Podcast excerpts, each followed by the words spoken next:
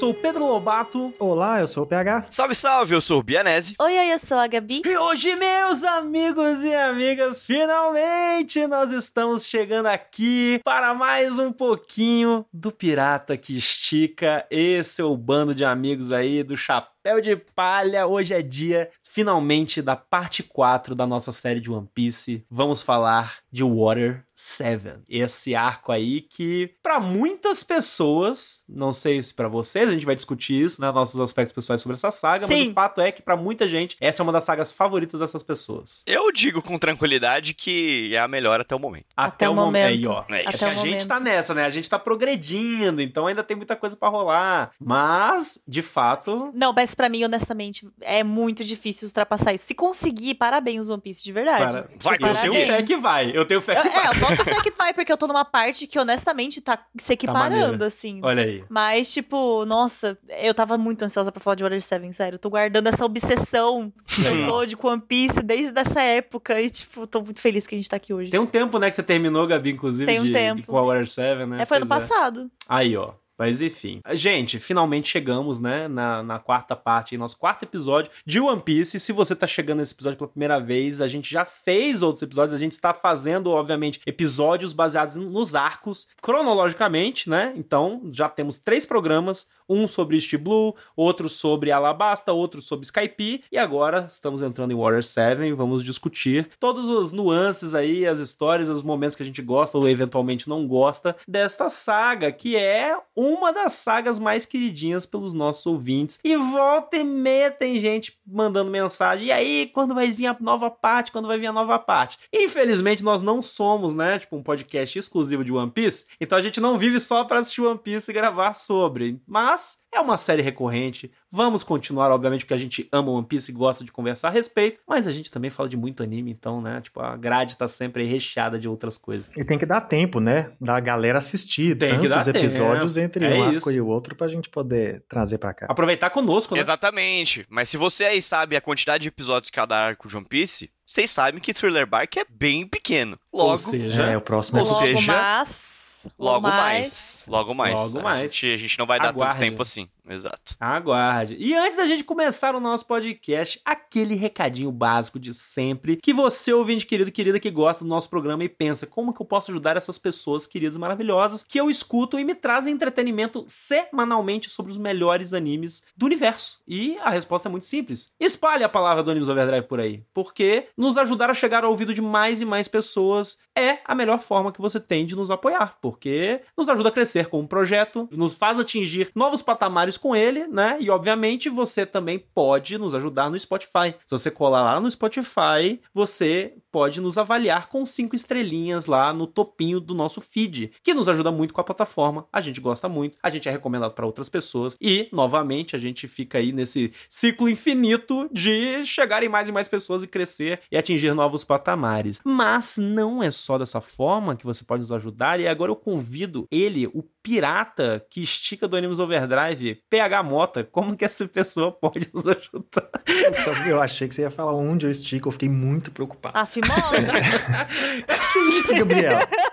Caraca! O Que- bom que é isso? que não sou eu falando, tá ligado? Ai, meu Deus do céu. É, é o meme, porra. Nem você seria capaz de falar isso, tanto que ela foi baixa. Essa é a Não verdade. seria. Eu não seria. Baixa. É, E depois reclama do advogado. É. Advogado, do canalha. É o meme, seus burros. Ah, sempre, é isso. É a defesa Sempre do é, né? covarde, é um humor. É a defesa da pessoa baixa. Caraca. É, exatamente. Era Quem sabe sabe. Quem sabe sabe o Luffy esticando a fimose dele. Ai, Deus do livre. Apesar da Gabriela Tosati querer estragar o nosso momento de amizade, paz Família, e tranquilidade, família. Melhorei. o nosso ouvinte que quiser ver mais desse tipo de conteúdo insano e não anime, pode nos apoiar entrando na nossa, nossa página no catarse.me barra conhecendo as nossas diferentes categorias de apoio, e você vai poder fazer parte do nosso grupo de apoiadores, onde acontece esse tipo de conversa maluca. Soltamos podcasts extras e estamos em contato maior com a nossa comunidade, oferecemos benefícios para ele, abrimos espaço para acompanhar a gravação, abrimos compromissos exclusivos só para eles e estendemos as conversas que a gente tem aqui. Né? É normal que a gente publique podcast, o, o assunto tem quase uma sequência do cast lá nos dias de publicação, com tanto papo que a gente faz com os nossos apoiadores e amigos. Então, se você quiser fazer parte desse grupo, quiser conhecer um pouco mais da gente, ficar próximo da gente para além dessa audiência semanal, dá uma chance de conhecer lá o nosso perfil no Catarse. Lá você vai conhecer as nossas categorias, o que, que a gente oferece, você vai fazer esse teste, poder participar do nosso grupo, conhecer todos os nossos benefícios e fazer parte da comunidade Animes Overdrive, que é nosso maior trunfo desde que a gente começou esse programa aqui. É isso. E com toda essa mensagem positiva e maravilhosa, já pode começar o nosso podcast.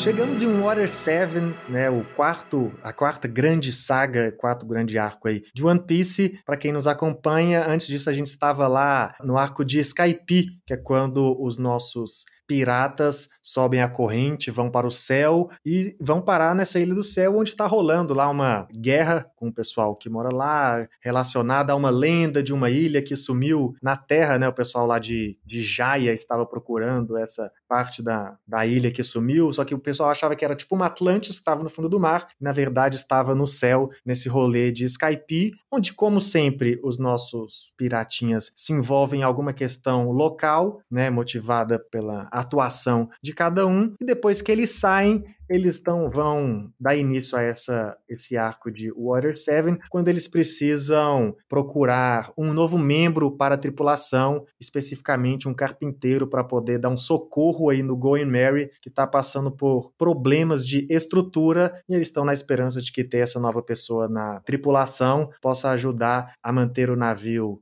vivo, seguro e levando ele para vários arcos aí, mais milhares de episódios que eles têm de aventura. E é onde a gente, então a gente está nesse início que eles estão saindo desse arco da, da guerra do povo no céu e estão em busca aí de um novo membro na tripulação para tratar do Going Mary. É isso, né? E com essa introdução, vale já, inclusive, avisar o nosso ouvinte querido e querida que este podcast vai ter spoilers, o podcast inteiro, né? Porque a gente tá dissecando uh, o anime, a obra, os episódios, aí o que acontece na história, então, oficialmente, o spoiler já começa desde já, a gente só vai soltar spoiler e comentar tudo que acontece na história, nesse arco. Então, se você se importa com spoiler e não assistiu Water 7, vai assistir ou ler o Water 7 antes de vir. Se você não se importa ou já assistiu, leu, por favor, continue conosco. Inclusive. Mas é bom que você diga que os spoilers só até esse arco, né? Se por um acaso Isso, você não está à frente, nós não falamos nada que acontece aqui depois. Pode até ter uma menção ou outra de algo que venha a ser importante, mas não tem spoilers para além desse arco. Uhum. É isso, é isso. Mas assim, abrindo alas aí pra gente discutir, né, sobre esta saga de Water 7, que inclusive a gente demorou um pouco, né, para gravar a respeito, porque ela é uma saga grande, né? Ela tem uma boa quantia de episódios aí, eu nem lembro lembro quantos são mangás, mas é tipo, é, é uma quantidade considerável de volumes. E o fato é que eu, particularmente, só li essa saga, eu não cheguei a assistir o anime, apesar de ter assistido algumas partes, assim, mas não, não cheguei a assistir tudo. Mas eu já queria começar falando, inclusive, assim, que antes dos nossos heróis chegarem, né, em Water 7, de fato, que é essa cidade que, em tese, é uma cidade que tem vários carpinteiros de navio e tudo mais, e o próprio Luffy já no começo dela ali, naquele comecinho que geralmente tem um, um fillerzinho né? Ele já fala, ó, nosso próximo, que nem o PH falou, nosso próximo membro da tripulação tem que ser o carpinteiro. Porque até então o Zop é o, é o quebra-galhaço o ali, né? obra. É o faz tudo da, é o do, pau do pra bando, toda né? obra, irmão. Cara, o, o que o, o cara Zop, sofre. Ele é o, o que cria as, as gambiarra pra dar Engenhoca, um jeito,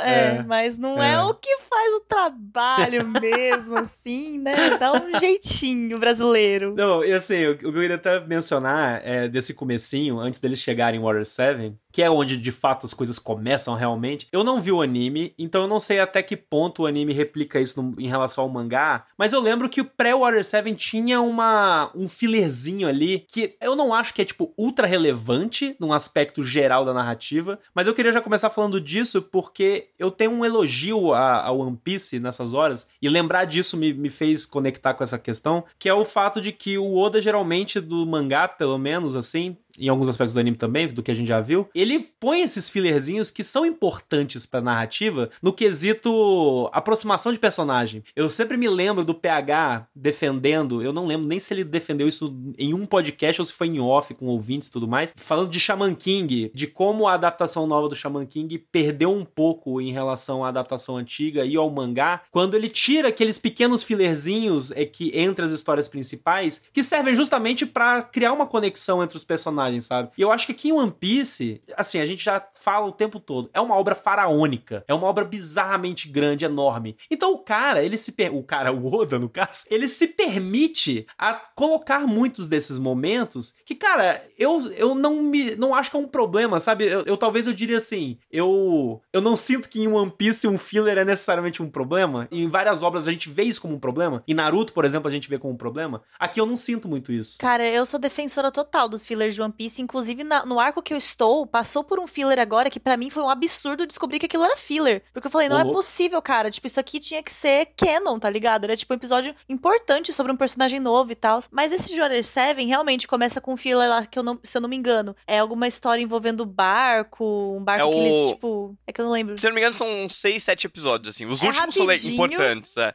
Os é. primeiros não, exato. Mas os primeiros são, é tipo, envolve alguma coisa que eles batem, eles meio que encontram um lugar lá que tem um barco, um negócio assim. E aí depois vem aqueles do Fox, não é? Que é tipo. Exatamente, exatamente. Que é os negócios do Fox, e começa muito bem, tipo, eu achei muito legal no começo até, tipo, beleza, é filler, mas eu tava achando divertido, sabe? Ver a tripulação ali nos joguinhos, os negócios meio de brincadeira e tal. Mas aí eles estenderam mais do que precisava. E honestamente, foi a primeira vez que eu pulei um fillerzinho de One Piece, porque não, não oh. deu, não. Sabe, eu vi. Na, na, verdade, acho que eu vi tudo, só que, tipo, eu fui passando pra frente, assim, sabe? Tipo, correndo um pouco. Provavelmente você chato. viu tudo, porque são só, é. tipo, três, quatro episódios. É, não são era tanto, mas é que os, os, três que foram, foram meio arrastados, é. assim. Curiosa essa parte, inclusive, de One Piece, que é o arco Dave Fight Back, ou conhecido Isso. como Long.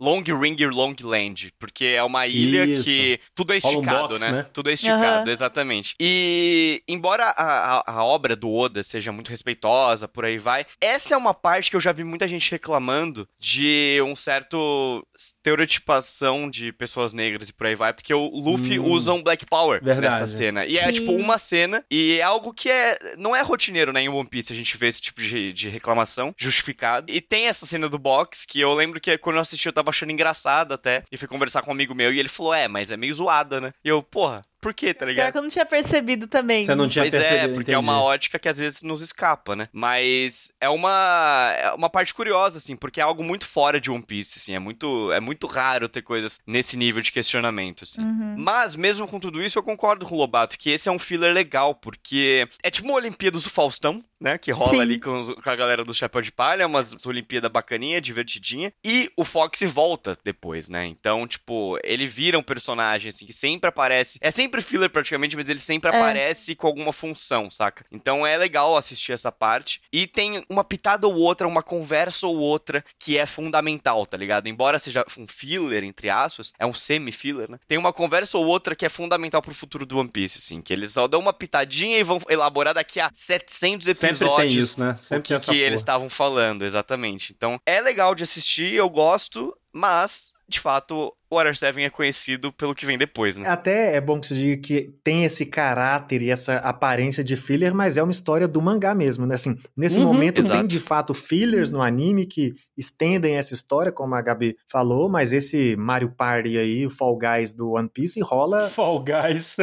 até no mangá. Pior que é total. Fall Guys pirata. E eu acho engraçado, porque assim, para mim, por mais que eu, que eu entenda como isso pode ser interpretado para muita gente como filler, o One Piece, para mim, até o Water 7, que o Water 7 ele realmente marca uma transformação, eu acho muito forte de assim, ó, galera, a gente realmente é, é isso aqui, é luta realmente, é realmente shonen, sabe? Não é só um outro anime. Por quê? Por que, que eu falei, ah, para muita gente pode ser, pô, mas a gente já tá no capítulo 300 do mangá, no episódio 200 do anime, já tava óbvio que sim. Tava, mas tava diferente na minha concepção, porque uhum. eu não lembro uhum. se eu falei, é a mesma coisa que o Lobato falou aí do comentário do Shaman King que eu já fiz. Não lembro se falei nisso num dos episódios de One Piece que participei, ou só em conversas em off, mas especialmente lendo Water 7, e talvez porque ele abre com esse arco tão diferente do tom dos outros, né? Geralmente, até eu falei no, no resumo, é muito comum que os arcos sejam, chega num lugar, tem toda uma trama já, uma tensão rolando naquele lugar, de alguma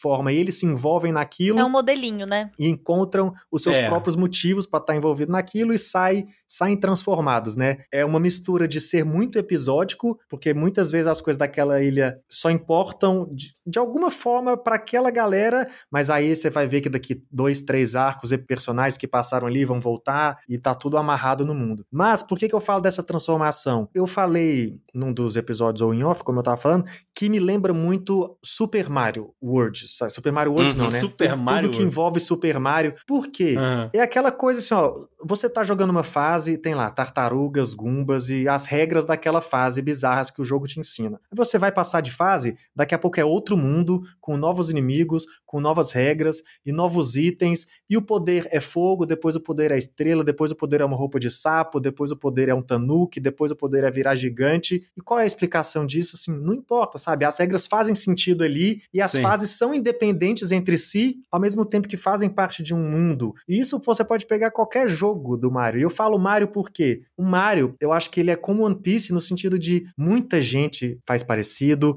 muita gente já fez algumas coisas melhores, só que fazer nessa média alta por tanto tempo, ser uma referência, uhum. e, e para mim o que é mais forte de tudo do One Piece, o carisma de cada uma dessas coisas, assim, é uma ilha com todo mundo esticado. Tipo, cara, só One Piece cabe isso, é sabe? É impressionante, mano. Só One Piece é cabe isso. Eu acho muito legal, assim, que são regras novas em cada ilha, são regras novas, isso. e daqui a pouco é uma ilha no céu, daqui a pouco é uma ilha da justiça, daqui a pouco é um cara que é um meio androide, o outro é um animal, o outro tem o fruto do diabo. Então, assim, cara, não precisa ser, por exemplo, é só por jutsu e chakra. É só por super-herói na só escola. Pelo poderzinho. É só por você ser um feiticeiro jujutsu. É. Não, não é isso, cara. É qualquer coisa. É um nível de criatividade que bizarro, assim, bizarro. E todos os personagens bem desenhados, todos bem trabalhados dentro. Muitas vezes pode ser que seja um ou dois ali que vai ter um flashback que vai validar a história, mas todo mundo tá marcado nisso. E essa abertura de Water 7 com esse Long Ring Land aí, eu acho que mostra isso, porque assim, até isso, assim, pô, tá nada a ver, mas aquilo ali dá um motivo para eles irem para Water 7, um personagem que Sim. apareceu ele vai voltar, e a hora que eles chegam em Water 7, Water 7 não, na verdade, quando eles chegam em Ennis Lobby, aí você vai ver que os guardas lá são os gigantes que eram só personagens normais de arcos lá atrás, e isso para mim, cara, é assim, é até aqui era a coisa que eu mais gostava em One Piece disparado, disparado. Ainda é a coisa que eu mais gosto em One Piece isso. Só que o Water 7, ele faz essa coisa de vamos fazer lutas aqui agora que a gente vai elevar todo mundo nessas lutas. Eu falei, cara, então realmente as lutas, ele também consegue se diferenciar nas lutas, né? Eu até achei engraçado, gostei do timing que eu acompanhei agora, porque, para o ouvinte que não sabe, todos os outros três aqui, Lobato, Bianese e Gabi, já acompanham One Piece há muito tempo, como é normal em otakus, e estão muito à frente de Water 7, né? Eu não. Eu acompanho One Piece no timing do programa, então assim,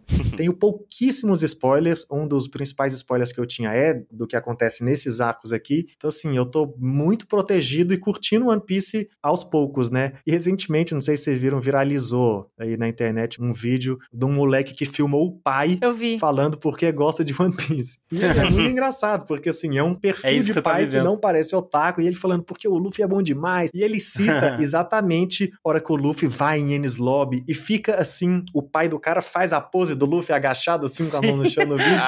e eu vi esse vídeo, sei lá, dois dias antes de eu ver o Luffy fazendo isso, sabe? Então, até isso me impactou mais, sabe? Eu falei, cara, então eu já tava esperando o Luffy ficar foda nesse arco, porque eu vi esse vídeo, e ele realmente Sim. fica, e não só ele fica, né? Todo mundo tem um. Todo mundo. Todo é, mundo todo fica mundo. foda ali na. Tem um glow up. É, é, todo mundo virou um. Não é tipo só o Goku virou Super Saiyajin nível 2 aqui, não. Todo mundo vai ter um up. Então eu acho muito bom, sabe? Isso também é muito foda de One Piece, trabalhar tudo isso, mas eu gosto desse arco, especialmente por isso, sabe? Ele, além de abrir com a coisa coisa que eu mais gosto de One Piece. É, mundos novos, novas regras, ninguém se importa em criar novas coisas, novos personagens. Ele reforça que, sim, é, nós somos de luta mesmo e nossas lutas são fortes. Tanto sim. é que eu acho que desde que eles chegam, a gente tá falando desse arco inicial aí, meio filler. Eu acho que desde que eles chegam em Water 7, até a hora que acaba Enes Lobby, toda hora tá lutando sem parar. Não é como em outro arco que às vezes para, né? Eu amei que o PH, ele ia só fazer um comentário sobre esse arco inicial e ele basicamente falei, já fez um né? wrap-up é. do, do arco É que inteiro, talvez seja reflexo falei, do estado é mental é que eu estou nesse momento. É o amor, aí. é o amor. Que... Não, então isso é amor. O Water 7 é muito difícil você não se empolgar pra falar, cara. Porque, tipo, você começa a dar um detalhezinho, você já é. tá falando do arco inteiro, porque é muito foda, não, velho. Não, mas é porque esse arco, ele leva pra um patamar é diferente, é velho. E as coisas, elas acontecem, elas, assim, degringolam de um jeito, tipo, muito, não só natural, mas muito rápido também, porque muita coisa acontece em pouco tempo e, tipo, o arco é grande. Então é o tempo todo coisas acontecendo e muita coisa acontecendo. Concordo. Então, esse início de Water 7 já te deixa mais hypado, porque eles estão indo lá com um motivo já com meio que um objetivo a ser traçado. Esse objetivo, tipo, no fim das contas, é um negócio que nem acaba sendo, tipo, o principal ali da situação. Tipo, existe esse, essa tensão toda do Mary, óbvio, no comecinho existe todo o conflito lá. Eu acho que é bom a gente até falar disso, né? Porque acontece muito no começo. Mas o conflito entre o Luffy e o Sop, porque eles estão lá para consertar o Mary. Eles chegam lá em Water 7, que inclusive é uma cidade muito legal, né? Tipo, eu já achei é muito é linda, legal, tipo, é tipo, o ambiente baseado na Itália, né? Tipo, Veneza. É uma Veneza. Uhum. Eu ia até mencionar isso, pegando o gancho do PH, porque é, ele tava falando muito sobre essa questão do world building, né? E uhum. a gente já uhum. elogiou isso no One Piece, no Oda. Todo episódio a gente elogia isso, porque eu acho que tem que ser elogiado o que ele faz de melhor. E o que ele faz de melhor é de fato o world building. E aí, até que já conectando com a história, obviamente a gente vai passar por tudo, que justamente na abertura de Water 7, quando a gente entra em Water 7 pela primeira vez, isso eleva nesse aspecto que a gente tá elogiando, justamente, tipo, o fato da cidade ser inacreditável. E a gente, quando tá olhando aquilo pela primeira vez, da mesma forma como a gente olhou Skype pela primeira vez, é tipo,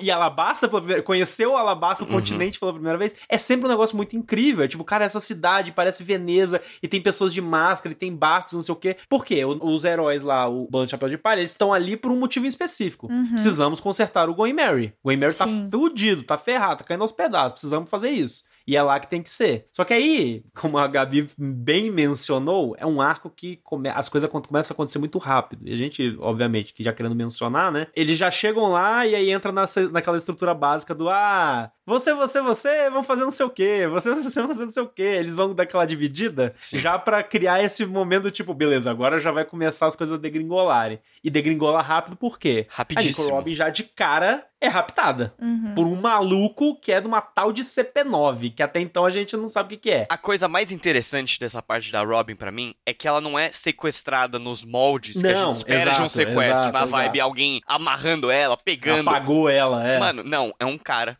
é um máscara. negócio misterioso. Um, ca um cara entre aspas, porque a gente não sabe se é um cara ou é uma mina, né? Mas que chega ali do lado dela de máscara. E fala assim no ouvidinho, CP9. Faz um, um ASMR ali no ouvido da, da Robin.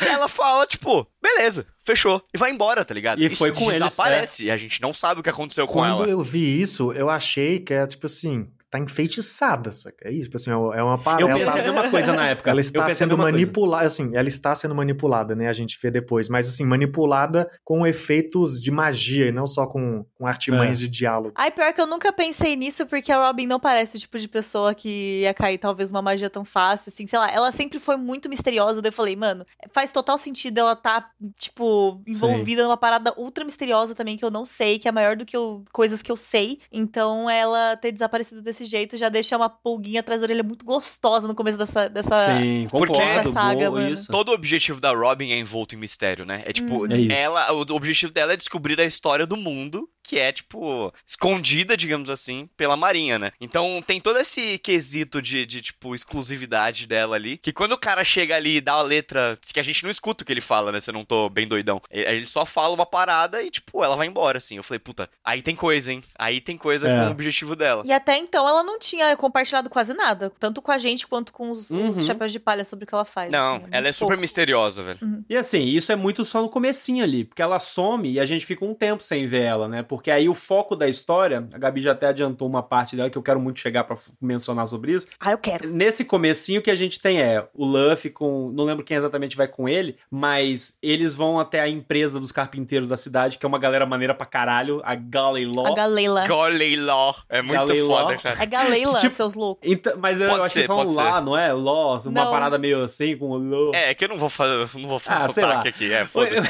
A Galley lá, Galeila. eles, ele- eles chegam, tipo, fazem lá uma, uma inspeção no Mary e o cara basicamente manda o seguinte, irmão, deu PT total nessa porra, tá ligado? Deu Esquece PTzão. isso aí, mano. Não dá pra Cê- salvar cê porra nenhuma. um Bateria Corsa aí, acabou. velho, não dá, tá ligado? A bateria acabou. Não é, não é só comprar uma moura que resolve, tá ligado? Fazer uma Mas- chupetinha. De novo, Gabriela, toda hora esse assunto. Não foi nesse É, a sentido. Gabi, Toda a hora- Gabi tá ah, foda, ah, velho. Você fala, A você falou tá com uma foda. entonação de quem sabe que era Juro sapeca, que não, tá? cara. Beleza. de carro. Nossa. Aí nisso, a gente já tem a primeira tensão, que a gente, eita porra, Going Mary deu merda. Nisso, o Zop não estava com eles. O Zop estava com todo o dinheiro que foi trocado pelo do ouro É lá óbvio de que Skype. tava, né? Deixaram o É dinheiro bem não, com é ele, né? Puta O- merda. ele é o contador, né, irmão? É Aham. o cara da finanças, basicamente. Eu, inclusive, eu não entendo por que, que não foi a Nami que fez isso. Quando não tem alguém para fazer, passa pra ele. Pois é. É, isso Pois a é. Eu não entendo por que, que não foi a Nami lidando com o dinheiro, mas tudo bem. É, O fato é que ele estava com dinheiro e ele é não apenas assaltado pela Frank Family lá, a família do Frank, como ele é espancado de uma forma Aham. triste para um caralho. Sim, A horrível. um ponto que beira, não sei vocês como vocês sentiram, mas eu me senti revoltadíssimo. Não, gente, não num pode. ponto Os caras que arrebentam ele, mano. eu torci pelo espancamento da família, tá ligado? Aquela cena que vai o, o Chopper com o Luffy, o Zoro, o Sanji pra dar porrada nos caras porque bateram nos Zop. Eu juro por Deus, na época que eu li, eu fiquei assim, irmão, eu quero que vocês trucidem esses filhos da puta. Eu já sabia que o Frank ia entrar pra equipe, mas eu, Eu não, também. Nessa hora eu falei, não Eu não quero. sabia na época que eu, eu li. não eu não quero sabia. esse cara na equipe, não. Eu não sabia. Eu demorei pra começar a gostar do Frank, Eu porque, também, tipo, mano. Esse início dele, É muito ele pesado. e a Ah, é. família dele são tão filha da puta, cara. É bem Eu Eu odeio a família dele, inclusive. Eu não consigo eh, voltar depois. Eu gosto. Eu não, eles têm o acho de redenção eu acho lá, eu acho é. ok. assim. Não, mas essa cena do espancamento pra mim é muito E marcante. aquelas mulheres com aqueles cabelo quadrado, pra mim, é sensacional. Um dos melhores É, que é designs cabelo já de estrela.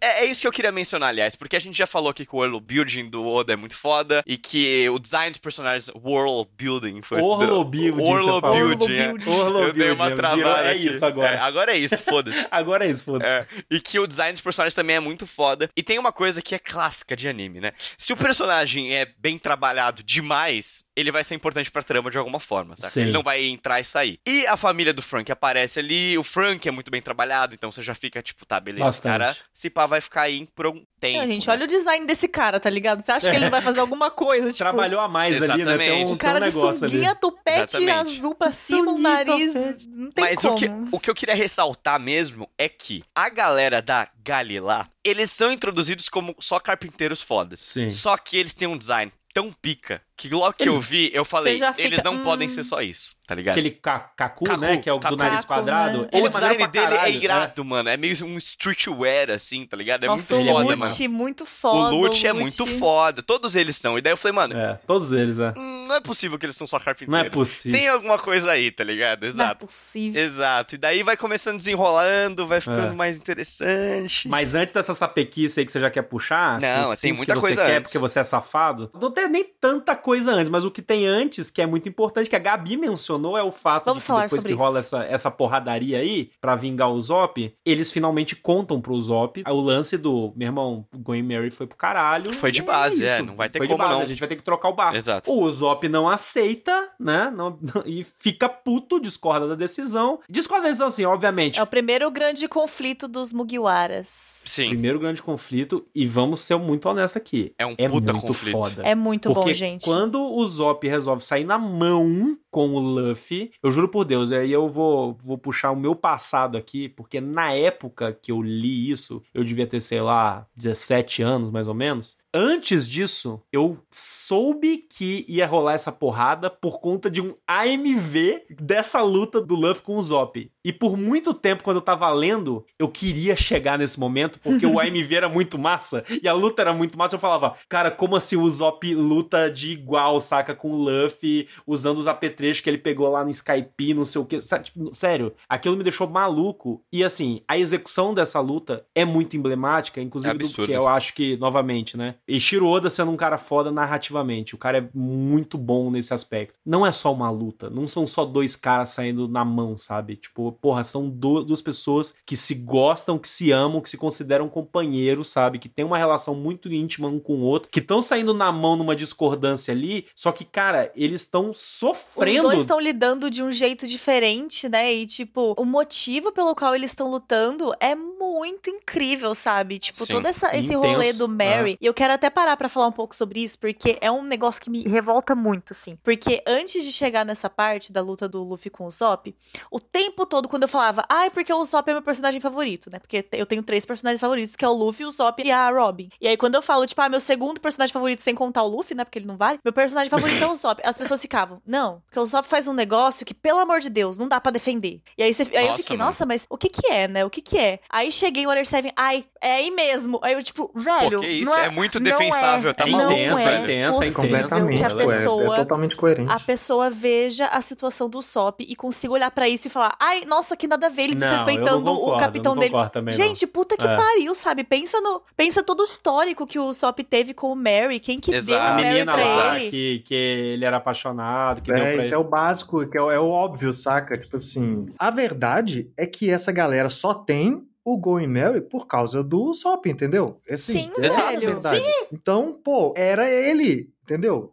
A parada é, não é dele, mas no coração dele era assim, sabe? O Gay Mary, é, fisicamente, é a única coisa que liga o Usopp à casa dele, tá ligado? Não só a casa dele. Sim. A mina não. que ele é apaixonado e que ele jurou que ia voltar para ajudar, que prometeu, que criou a infância inteira, a vida inteira junto. E, tipo, é como se ela tivesse dado o Going Mary pra ele, dando a vida dela, tá ligado? Tipo, falando assim, ó, eu estou é, deixando com você uma parte muito importante de mim. Cuide dele, tá ligado? Cara, é muito pesado, velho. Tipo, é eu pesado. não vou, mas o barco vai por mim. Eu não vou com você porque eu não posso por causa da minha saúde, mas o meu barco está indo com você. Não, é tá simbólico pra cacete. É, e ainda tem a questão de que o barco é um companheiro. Você assiste uhum. o anime, você, o barco chora. O barco, ele chora. Então, tipo, a pessoa olhar pra minha cara depois e falar que, ai, o Sop é nada a ver. Por, tipo, tá de luto. O homem está de luto ali, é, chorando, é tipo, exato. tentando lidar. As pessoas, elas lidam com o luto de forma diferente. Aquele momento, é pra mim, gente, eu acho que foi o momento que eu mais chorei em One Piece, a luta do, do Luffy com o Sop, porque eu via que todo mundo ali tava sofrendo, só que os dois eles estavam tendo formas diferentes é de isso. lidar. Então os dois Luffy, choram até. O Luffy, ele tava lidando com a forma tipo, mano, vamos abrir mão logo de uma vez porque é mais fácil, é rápido. A gente tem que tipo, mano, vai de uma vez, se for para ir. E o próprio Luffy surta, né, Gabi, o quando Luffy é surta. avisado lá pelo, pelo carpinteiro da lá, ele, ele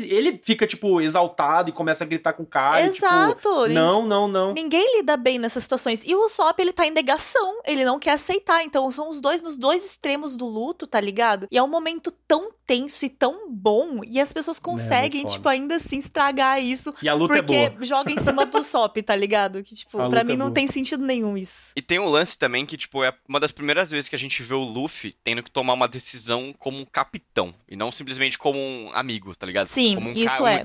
como um líder técnico, digamos assim. Porque o cara, ele tava ali e ele tinha que escolher uma decisão, saca? Ou eu vou contra Sim. meu melhor amigo, ou eu preciso fazer o melhor que é melhor pro bando, saca? E ele uhum. escolheu é fazer isso. O que é melhor pro bando. Ele teve que tomar essa decisão ele e foi com coletivo, ela até o né? fim. Ele pensou e ele no tá coletivo. aprendendo, tá ligado? Tipo, Também. ele ainda tá aprendendo isso, então é uma situação muito delicada. Então o Sop ter ido contra, tipo, beleza, o Zoro depois manda o papo pra ele. Tipo, mano, ele é o capitão, a decisão dele a gente tem que, tipo, tomar como regra. Se o cara fala, é isso, a gente vai ter. A gente aceitou estar tá no bando dele, a gente tem que falar, é isso. Mas é um conflito muito humano, né? Esse é um negócio que é você se perde que... também. Tipo, é. eles são amigos também. Eles são mais isso. do que só capitão e subordinado. Eles. Todo mundo que assiste One Piece sabe o quanto eles têm uma, Totalmente, esse pô. senso de irmandade, tá ligado? Então as coisas se confundem, ainda mais num momento tão, tipo, tenso quanto aquele de você tá, tipo, jogando fora, entre aspas, um membro da sua equipe, tá ligado? Então. E tem um outro aspecto também muito importante da gente citar aqui, que é algo que vem desde o começo de One Piece que algumas pessoas ignoram. cada um dos Mugiwara, eles têm um objetivo muito claro. O Zoro quer ser o melhor espadachim do mundo, o Sanji quer ser o melhor cozinheiro, a Robin quer descobrir a história. O Zop, o objetivo dele é muito híbrido, muito genérico. Ele quer ser um guerreiro do mar. Isso, por muitas vezes. Ele quer ser corajoso, né? Enfrentar coisas, exato, experiências exato, e tudo mais. Exato. Mas ele muitas vezes cita, como parte desse plano dele de ser corajoso, de ser um guerreiro, ele quer ser um capitão. Uhum. Ele nunca ele deixou isso de lado. Ele sempre fala: Ah, eu sou o capitão de não sei o quê, aquelas mentiras que ele dá, sabe? O grande capitão Zop. O grande capitão Zop. Ele tem essa vontade de ser um capitão. Então, quando o Luffy é, ordena que ele faça algo que ele não concorde, ele dá o step up, tá ligado? Ele fala: Porra, não, tá ligado? Não é assim, mano. A gente vai conversar aqui e se precisar a gente vai sair na mão, tá ligado? Ele não se porta como um subordinado simplesmente igual aos outros. Então, é emblemático, tá ligado? Porque eles têm essa dualidade perante os outros que são muito mais uns companheiros que estão ali por um objetivo, mas que vão seguir o Luffy independente do que aconteça, saca? O Zop vai seguir o Luffy, mas ele vai questionar, tá ligado? E eu até acho, assim, o Lobato falou aí, né, durante a discussão, que é um conflito muito humano, né? E eu acho que é isso, sabe? Isso é uma forma da história mostrar até tanto para a tripulação como para a gente, porque o Luffy é o capitão. Porque o Usopp uhum. nessa questão de ser capitão não é. Porque por mais que a gente esteja falando aqui, é um conflito entre os dois, os dois têm os seus motivos, os dois têm, os dois na verdade partem da mesma motivação do luto e da negação dessa perda, né? Só que na verdade não é uma briga por qual é a decisão a ser tomada, porque como a gente já falou lá na análise do, dos carpinteiros, não tem uma decisão a ser tomada. A decisão já foi tomada, assim, pela uhum. ciência, pela vida. O barco não é. tem, não vai sobreviver. O barco já está fadado fadado ao fracasso. Tem que fazer do zero um novo, é isso. Parece que é uma questão de temos que decidir se seguimos ou não, mas não existe essa opção. Se eles escolherem seguir com aquele barco, o barco vai afundar e vão todos morrer. É isso que vai acontecer. Então eu acho que, assim, ainda que não signifique que o Luffy tomou essa decisão porque, putz, ele é maduro e ele compreendeu isso, porque não é assim, ele realmente está sofrendo, esse é o jeito dele externar o sofrimento, né? E ele foi insensível também, né? Vamos combinar. Foi, com certeza. foi duro, é porque, né? Uhum. É porque ele, ele também estava ele tava no momento sim, de, sim. de, desespero. Esse é a é forma isso, dele estar é desesperado, né? O dele foi mais de negação de vamos negar e deixar para trás. Uhum, uhum. E o Usopp ele já foi colocou a né? negação né? para impedi-lo de atravessar, né? Assim, são os do, cada um posicionou a negação de uma forma diferente. Mas eu acho que é uma forma de mostrar, tanto valorizar todos esses conflitos que a gente falou, mas de colocar esse ponto assim também, ó, é por isso que o Luffy é o capitão, entendeu? E o Usopp ainda não está pronto para ser esse capitão que os outros Mugiwara já respeitam, que o Luffy se tornou, ainda que ele tenha falhas, o Luffy, ainda que imaturo também, pelo menos trouxe a imaturidade dentro do que a situação realmente precisava, que era ignorar aquele barco, ignorar não, né, assim,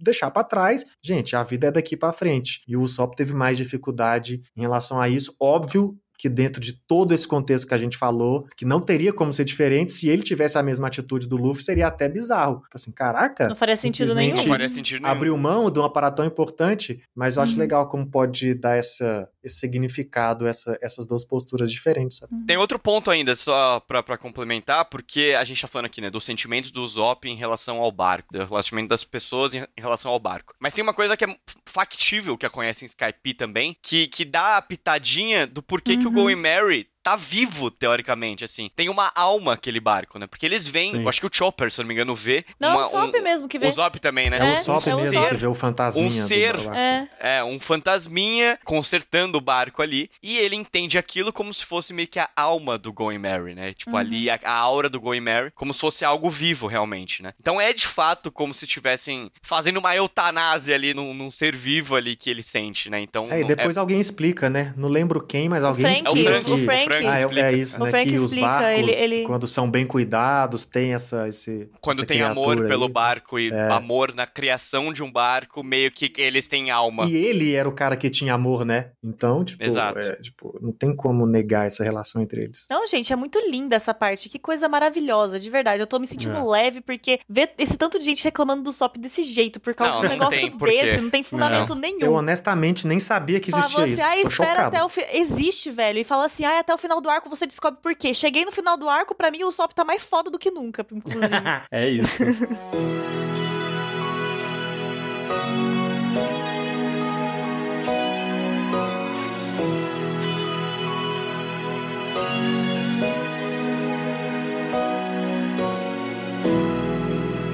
Mas assim, né, até avançando um pouco a história, aí a gente já conecta, inclusive, lá com a CP9, né, que a gente mencionou anteriormente, que é o fato, tipo, o, o step-up do arco aí é quando o prefeito da cidade, o, Iceberg. o seu iceberg aí, iceberg. ele simplesmente quase é assassinado. E a gente descobre que, tipo, porra, a tentativa de homicídio foi aconteceu por conta de quem? Nico Robin. E a gente fica, eita Ela. porra, que porra que tá acontecendo? E é importante mencionar que passam muitos episódios que ela- dela sumida, tá? Muito, sim, exato. Ela some no começo do arco e daí ela volta no meio, assim, tá ligado? Não, e com esse tanto de coisa rolando, você meio que. É óbvio que você esquece que ela tinha sumido, porque, meu, olha o tanto de coisa que tá acontecendo, sabe? Exato. Na real, ela, ela volta brevemente, porque o Sandy e o Chopper, eles ficam, tipo, procurando ela incessantemente, assim. E aí ela aparece pra eles e fala só, só dá a cal, assim, tipo, galera, É, não vou voltar, vazei. não. Podem É ir embora, não, Um não abraço, sou é. mais. É um abraço, beijo, a gente se vê aí algum É. dia na vida. E, tipo, eles ficam, quê? Não, a gente não vai aceitar esse motivo, tá ligado? E aí ela depois só volta a aparecer depois do conflito lá de ter tentado assassinar o Iceberg, que a gente depois vai descobrir que ele tem toda essa ligação com o Frank, né? Que eles eram Isso. amigos Irmãos, ali da, da é. Tom's Workers. Eles eram parentes do Tom. Do, como é o nome do cara? Tom, é Tom, Tom? Tom. É, só Tom?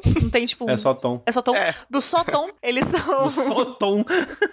eles são, né, parentes lá, os adotados do Tom, e que é o cara que praticamente, tipo, trabalhou pro É Gold isso. Roger e que construiu a, a Maria Fumaça lá que leva até a Water 7. Então a gente. É, ele, é, ele é tido como o maior carpinteiro da história do, do Isso. mundo de One Piece, né? que, Ele na construiu. verdade, o Frank é o. O barco do Goldie Roger, né? Ele construiu o barco Isso. do Gold Roger, era o carpinteiro do Gold Roger. É, ele É fez isso. o trem marítimo, que é É tido isso. como uma grande tecnologia super avançada desse mundo aí que a gente tá, né? E foi o tutor do, do Frank, que a gente descobre mais Uhum. tarde, né? Que o Frank, na verdade, tinha o nome de Cut Flame, né? Daí ele mudou o nome porque o Tom tinha lá nas mãos dele o projeto da Pluto. Isso. Da que é Pluto, o... que é o- a arma antiga lá. Isso, que daí todo mundo tá atrás, né? O governo tá atrás. E aí ele falou: não, fica aí. Esse segredo só existe com os dois, com o Frank e com o Iceberg. E aí a CP9 tá atrás pra tentar pegar esse projeto. Porque, né, segundo eles, ah, isso não pode existir no meio da humanidade. Só que a gente sabe que o governo não tá nem aí pra humanidade, eles só querem mesmo é ter o controle sobre essa arma que eles vão poder ter plena carta branca pra agir como eles querem, onde eles quiserem. Então. É, que nesse momento o que a gente descobre é o que, que é a CP9. CP9 é uma organização internacional que é especializada em assassinato e É espionagem. o e FBI é uma dos caras. É o FBI do governo, Do governo mundial. mundial, É. é. mais do que a Marinha, no exato, caso, né? exato. É tipo desse, dessas figuras, essa instituição governo mundial, que é quase, sei lá, Uhum. uma ONU. Assim. É um negócio que age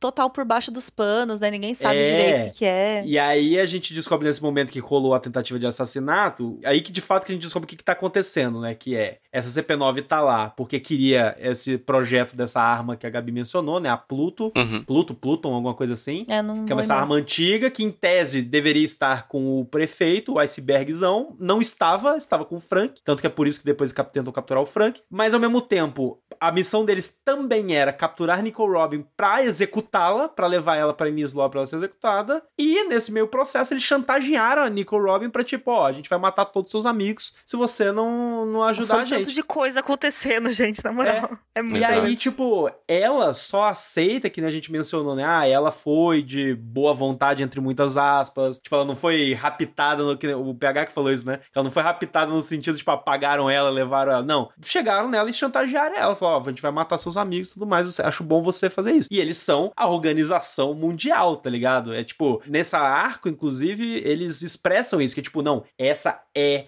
a organização mais supremacia do perigosa bagulho. do, é, do governo mundial. Então tem esse peso, né? E por isso ela cede e ajuda, e aí participa do esquema deles, etc, etc. Só que aí, né, falando resumidamente dessa forma, né, porque o próximo momento é quando a galera vai pra Ines Lobby. Por quê? Porque justamente a Robin, ela não quer, como o Beanese contou, que ela passa um momento, fala pro Sanji que não vai, que, ah, esquecem, esqueçam de mim, porque ela tá se sacrificando pelos seus amigos. Exato. Só que os meus amigos, né, lá, o bando de chapéu de palha. Eles descobrem que, na real, não é porque ela, ela realmente não quer. Exatamente. Na real, é porque ela quer proteger ele. Daí eles falam o quê? Exato. Foda-se, Foda meu irmão. Foda-se, irmão. Vamos salvar ela sim, filha da puta. E eu acho que é aí que o pau come, né? Porque a gente tem, óbvio, esse momento aí que eles sobem no trem marítimo, que é um conceito, inclusive, doideira para Irado. um caralho, Aquele sapo muito que foda. nada crau. O sapo que nada crau o é muito foda. Que nada crau. Que é um sapo ninja moral, que nada crau. Cara, o, é o muito Oda é foda. muito doido, velho. Isso é muito. Eu, eu amo essas loucuras do É mundo isso que dele. eu falo, que parece um Super Mario, sabe? Aparece um inimigo bizarro do nada e aí ninguém questiona, só fala, que foda, né? um Que Na que dúvida, nada pula na cabeça dele. Na dúvida. É isso, pegar isso que você tá falando. Esse, é, é, pode ser aí, é um... E eu quebro muito quando aparece a cena mais pra frente do, do Frank falando: Vem cá, sapo, eu vou te, te ensinar nada crowd. Eu, tipo, meu Deus, é essa a origem do sapo. É isso. Pra mim, esse rolê do trem, assim, é o ápice da loucura, sabe? Assim, dura muito E tempo. o Zoro fatiando um trem com a espada em dois? Isso daí é a cereja da loucura, sabe? Tipo assim, eu, te- oh, eu juro que quando eu tava, eu tava lendo, eu, eu tinha que voltar algumas páginas, às vezes, no trem, porque Sim, não, sim. peraí, eu não sei nem mais se eu tô acompanhando o trem ou o pessoal que tava indo no trem que tá indo atrás, do tanto que é tantas coisas acontecendo, e aí, porque num certo momento, como a gente falou, tá acontecendo muitas coisas, mas cada grupo no seu lugar, então meio que tem núcleos ali, né? Mas aí vai centralizando tudo nos trens, só que aí um É. trem tá a galera da CP9 com a Nico e o Frank, mas aí eu acho que é o Sanji que consegue pular no, no primeiro trem, né? Sim, é Aham. o Sanji. E aí o pessoal tá vindo atrás e, e, cara, é muito louco, mas assim, pra mim, já, já deixa aqui, ó, esses momentos aí de trem é quando eu mais gosto, até agora em One Piece, do Sanji e do Zoro, que eu acho que, assim, vai criando essa dinâmica dos dois, ser uma dupla, mas não ser, mas não ser, então, assim, eu acho que evolui demais pra mim aqui essa relação entre eles, e, e nessas loucuras, né, o cara cortando um trem e o Sanji pulando sozinho no trem, Sim. bem foda pra mim. Já vai preparando pra aquilo que eu falei lá no início, de quando os caras vão realmente ser foda na batalha e que todo mundo elevar um nível de poder. E tem uma coisa que eu acho importante a gente dar uma, uma focadinha, assim, antes da gente ir de fato pra Ennis Lobby, e que, pra quem tá perguntando, que porra é Ennis Lobby? Ennis Lobby é a s- grande sede Ilha da Justiça. É a Ilha da Justiça. É a ilha da- dos advogados, não, brincadeira. É o É o- Supremo tá Tribunal. Federal é o, ali. É do- o Supremo Pedro Tribunal mora da Marinha. Exatamente. Deus o exatamente. livre, Gabi. Pelo amor de Deus. Eu achei que você me queria bem. E aliás, que é, que é um lugar muito foda visualmente, tá? Porque é tipo uma cachoeira maluca, uma porta de Portão ah, mas dá gigante. medo, mano. É um portão lugar que de dá medo, assim. um trilhão de quilômetros. Dá É absurdo. Procurei aí na Você já viu internet. prédio burocrático, Gabi? Todos dão medo. Esse é o ponto. Nos dá medo. Pois é, Faz parte do, do feeling da parada. aqueles prédios espelhados. É. Acho importante a gente citar também um pouco sobre o Frank, entrar um pouco sobre o Frank. Porque quando ele aparece, ele é esse personagem descaralhado, que não tá nem aí pra nada, que é todo malucão, ciborgue, que quer dar porrada em todo mundo, roubar todo mundo e, e foda-se. Mas a gente cafajeste. descobre que ele é assim porque o, o Tom foi assassinado pela Marinha meio que por causa dele. Porque o Frank, que queria ficar fazendo os barcos louco dele, ele queria ficar fazendo uns barcos, daí ele foi, começou a colocar a arma no barco, só de sacanagem e tal. E a galera usa isso, a Marinha, para incriminar o Tom, falando assim: vocês estão fazendo armas contra a Marinha. E na verdade o Frank só tava ali de sacanagem, fazendo as brincadeiras dele, fazendo os barcos dele Sendo criativo. sendo criativo. E o Frank carrega com ele a vida inteira esse estigma de que o pai dele, querendo ou não, foi assassinado por culpa dele. Então, ele é um personagem que carrega uma culpa dentro de si muito grande, tá ligado? E por isso que ele é do jeito que ele é. O Frank é o Homem-Aranha. Com grandes poderes vem grandes responsabilidades. Eu nunca tinha feito essa comparação na minha Caralho. vida. É Toma isso, essa, tá então. ligado? Ele carrega isso com ele e, e é por isso que ele e o Iceberg, que são irmãos, eles brigam. Porque eles lidam de formas diferentes com o luto da morte do Tom. Mesma vibe do Sob do Luffy Nossa, com sim, o barco. perfeito. Uhum. É um Perfeito. paralelo, tipo, perfeitamente, assim, dois filhos, digamos assim, que estão lidando diferente com a- o luto de um pai, de uma figura paterna. E no momento que o Frank é capturado, porque ele é capturado junto da Robin, porque ele é o cara que tem as blueprints eh, da arma, aí juntam basicamente todos os núcleos que a gente viu até o momento, porque junta os chapéus de palha com a família do Frank e os dois juntos decidem ir pegar esse trem marítimo maluco aí pra ir pra Ennis Lobby resgatar os dois, né? Sim, não, e eu acho muito, tipo, incrível a história de origem do Frank quando a gente descobre, Uhum. porque além de ser, tipo, extremamente trágico, porque ele é responsável pela morte e prisão do próprio pai, praticamente, também existe muito isso, essa discussão bonita, essa mensagem bonita de, tipo, toma cuidado com o que você coloca no mundo, tá ligado? Toma cuidado Uhum. com as coisas que você tá, tipo, colocando à tona. Então, a gente pode levar isso pra vários níveis de reflexão. Então, por exemplo, ai, eu sou um homem branco, eu vou fazer piada aqui machista, porque uma piada não machuca ninguém. Daí quando você vai ver a sua piadinha machista, tá sendo responsável por endossar certas violências que são microviolências que eventualmente vão se acumulando e se tornando uma master violência, tá ligado? Contra mulheres ou contra negros ou contra minorias. E a gente pode estender essa reflexão para tipo muito longe, muito longe. É a grande discussão do Einstein, né? Que o cara criou tudo para fazer a bomba atômica, só porque ele tava querendo fazer o máximo, chegar ao limite da física e da matemática. Exato. E deu no que deu, tá ligado? Tipo, ele Exato. não tinha essa intenção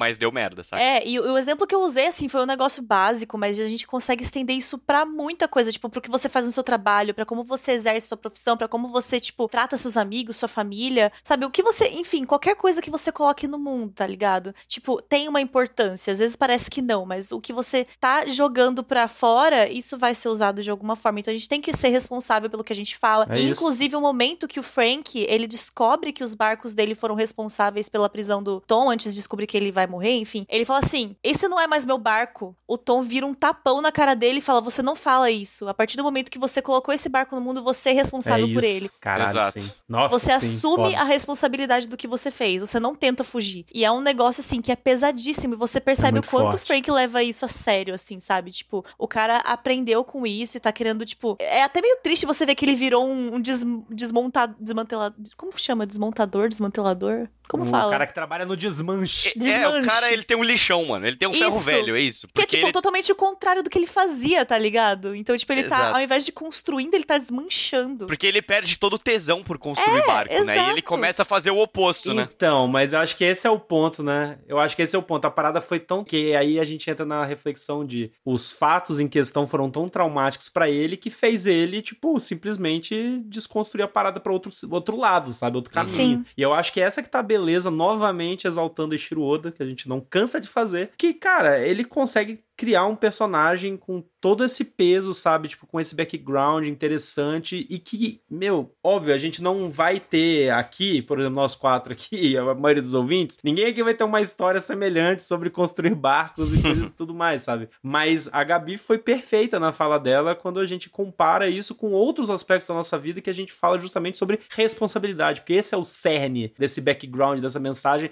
e do peso que ele carrega, né? Tipo, como personagem ali, pelas coisas que aconteceram. Então, novamente, né? Mais um personagem aí que a gente tem a oportunidade de conhecer mais a fundo e que o Oda nos prestigia, né, com essa intensidade que a gente já falou, inclusive, né? Ele vai entrar no bando depois e já entra já com essa carga muito interessante, assim, né? Para ser acolhida pelo bando. Exato. E é o que a gente sempre fala aqui no programa, né? A gente tá aqui falando de desenho, de One Piece, mas tem que fazer com responsabilidade, né, família? Criem é, conteúdo aí com responsabilidade, porque depois quando dá merda, vocês querem tirar o de vocês fora, né? Exato. Internet não é, não é bagunça, não. Mas assim, falando de bagunça, a gente também gosta de uma bagunça bagunça. fazendo um contraponto total com esse papo uhum. sério aí. Inis Lobby. Lobby aí, o, o, lugar da justiça, o lugar onde a, a Nico Robin vai ser executada e tudo mais. A galera chega lá e assim, vai ser na realidade um papo bem resumido, assim, esse arco, porque esse, essa parte é só porradaria praticamente. Não só, porque tem coisas muito importantes que acontecem aí. Muito. Mas as duas coisas que eu já queria começar falando, né? Que antes da porradaria já começar de fato degringolar, trocação de soco honesta e level up aí, power up, é o momento em que tem aquela cena emblemática do bando de chapéu de palha andando, chegando um do lado do outro, assim, do lado do Luffy, uhum. e eles declarando guerra ao governo mundial, porque o Luffy só vira pro Sogeking, né? A gente não falou dele. Nossa, eu ia falar isso agora. Não, calma aí. Esse personagem vamos, vamos voltar, gente. pelo amor de Deus, Volta. vamos voltar, porque assim... Não precisa voltar tanto. É, é volta ah, bem pouquinho, assim, porque durante o trem, enquanto, acho que é o Frank, né? O Frank tá tomando um cacete lá dos caras, aparece o Sogeking, que é o maior... Personagem inédito novo. Como que é o, o nome dele? É o Sogeking, o, o maior... É da Ilha dos Atiradores, um negócio assim. É, o maior guerreiro da história do mar. Sei lá, alguma merda Não, assim. Que cara, cara é foda, esse merda. cara é foda. Esse cara Nossa, é gente. muito foda, mano. Esse cara o é design desse personagem maravilhoso. A, o mistério que tá em torno dele, sabe? Tipo, esse personagem. Mano, esse A personagem... música que acompanha quando ele aparece. Sim. Perfeito. Ai, eu sou tão feliz que o Sogeking existe, assim. Exato. Nossa, na hora que ele aparece, minha vida o fez Sogeking sentido. que não é o Usopp, tá, Não, gente? não é. Ué, mas o que que te faz pensar Sogeking isso? é o Sogeking. Sogeking é o Sogeking. Por favor, eles nem se conhecem, tá? Caralho, você falou Sogeking de um jeito que eu quase ouvi sorvete. Sorvetim. Sorvetim. Sorvetim. Exato. É o nome dele. Mas tudo bem, voltando pra Enies Lobby, o fato é, eles aparecem lá junto com o Luffy para declarar guerra ao governo mundial. O Luffy simplesmente virando Sogeking é o seguinte, atira naquela porra daquela bandeira ali do caralho ali, eu quero que você... Pega fogo nessa porra. Gente, Pega fogo juro. nessa porra, meu irmão. E é muito emblemático. E essa cena já seria emblemática por si só, por isso, que é, é um momento que literalmente tá eles na frente da CP9, do chefe da CP9, falando: é, o governo mundial, seus merda, a gente faz o que quiser, vai tomar no teu cu. E a marinha inteira lá também, vários funcionários da marinha. E ele simplesmente já é emblemático fazer esse lance de queimar a bandeira lá e falar: é o seguinte, foda-se, é guerra mesmo. A uhum. gente tá aqui, vai fazer, vai continuar. A gente tem uma cena que, para mim, é ainda em tudo que eu vi de, de One Piece, ainda é a cena mais forte para mim, a mais emblemática, uma das que mais me uhum. pega no fundo da minha alma como ser humano, que é o momento que Robin é presa, vai ser executada e se entregou para isso, né? O Luffy grita para ela: "Eu quero que você diga que você quer viver". E ela simplesmente começa a desabar porque ela desmonta, né, mano? Ela desmonta porque aí a gente descobre o passado dela, né, justamente um passado em que foi negado a ela o direito de viver. Gente, é a, a melhor backstory de qualquer personagem de One Piece é até agora. Para mim é também. Pra mim, também. pra mim vai ser muito difícil de superar isso aí, sério. Para mim muito fácil, é a minha favorita porque é muito pesado e inesperado, né? Porque tem justamente o lance de, tipo, ela ter sido. Ela ter visto o lugar onde ela cresceu, que era uma, uma ilha em que pessoas eram historiadoras, eles estavam tentando descobrir a verdade do mundo e foram obliterados pela Marinha. Ela foi a única sobrevivente. Ela teve a cabeça dela a prêmio e recompensa desde os oito anos de idade. E desde então ela passou uma vida inteira dela sobrevivendo, sendo Só traída. Só por ter conhecimento. E ela, Só tipo, perseguida por, por buscar conhecimento, exato. tá ligado? Ela é o ET Bilu. Ela é o ET Bilu, cara. O, o, fato é, e a parte que me toca muito é o fato que. E, e aparece isso, né, no pensamento dela com, nesse momento, que é justamente, tipo, as várias pessoas que durante a vida dela viraram que você tem que morrer. Você merece a morte, você não merece viver. O mundo não pode ter você, você é um perigo. E o perigo, como a Gabi disse, é porque ela tem conhecimento, porque é um ela demônio, faz parte né? desse povo. É, vi, vi, vista dessa forma. E aí, a realização dela de que, tipo, ali ela tinha encontrado amigos, companheiros, pessoas que aceitavam ela, aceitavam o passado dela, ela por completo, e que ela se permitia ser quem ela é com essas pessoas, o, a realização dela de eu quero viver e expressar isso. Meu irmão, eu tô arrepiado só de falar. Porque aquele gigante que era o único amigo que ela tinha em O'Hara, que foi que ela encontrou, que é o Jaguar de Sol lá, esse cara, ele basicamente deu a cal pra ela, sabe? Ele falou, tipo, tudo aconteceu, né? Mano, é muito difícil falar de Order 7 de um jeito muito simples, porque todo aquele rolê Acontece da árvore, da coisa. sabedoria, todo aquele rolê de, do rolê dos arqueólogos é, na árvore, da Robin ter sido criada ali, ao mesmo tempo que ela não tinha família, não tinha amigos, então aquele conhecimento vasto da árvore era tudo que ela tinha, e ela não tinha mãe, nossa, era muita coisa, enfim. O único amigo dela chegou pra ela e falou: Robin, você pega esse barquinho e vai viver, e vai, você vai encontrar pessoas que vão, tipo, fazer valer a pena, sabe? Que você uhum, vai querer levar é esse isso. conhecimento para você trazer uma vida digna e, tipo, importante para essas pessoas que vão te dar o sentido para isso, tá ligado? Ai, gente, E é, ela que- encontrou. é o momento que a gente chora, que o gigante Não, morre, tipo, sim. dando risada e falando pra ela, tipo, você tem que rir nos momentos que você, tipo, tá, Cara, tá complicado e ela indo embora do essa barquinho. parte é pesadíssima. E esse gigante, diga-se de passagem, era da Marinha, tá? Uhum. Esse Sim. gigante era um dos comandantes da Marinha. Então, Sim. pra vocês verem, assim, que, tipo, é meio nebuloso os participantes da Marinha. Nem todos são ruins, como a gente já tinha Uhum. visto o Smoker, né? Que era um Sim. cara que tava fazendo ali o trabalho, mas não era ruim, né? Em si. E daí ele dá essa cal aí, morre, ele se sacrifica pra ela conseguir fugir, né? E ela carrega também essa culpa. É meio que igual o Frank, né? Ela carrega a vida inteira, tipo assim, pô, É. meu amigo lá foi assassinado pra eu viver. Eu preciso viver, tá ligado? Uhum. Diferente do Frank, como o Bianese falou, não lem- nem lembro mais como a gente falou, que era um cara que construía e depois passou a, a destruir, vamos colocar assim, para ficar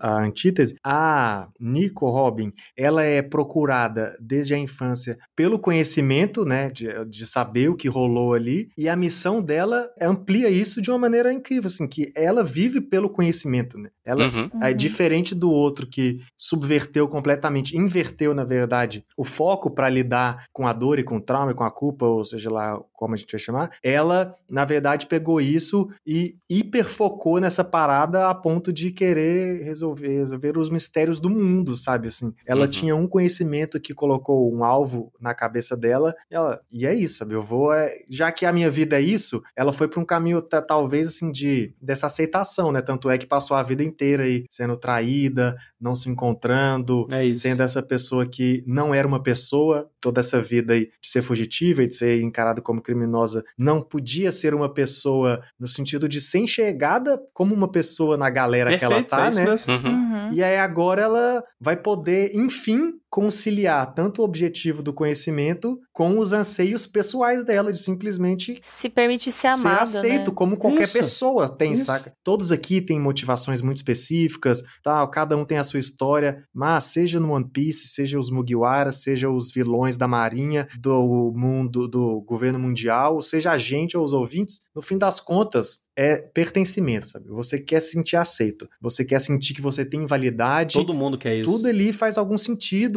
e acima de tudo, você pode mostrar a fragilidade, que é a cena que o Lobato falou, né? Da é ela falar, tá bom, eu quero uhum. viver. E ela já queria antes, lógico que ela queria se não aos oito anos de idade, quando ela ficou sozinha e já virou um alvo, acabava ali a vida dela. Ela é já isso, queria é viver. É Todo mundo que tá vivendo quer viver.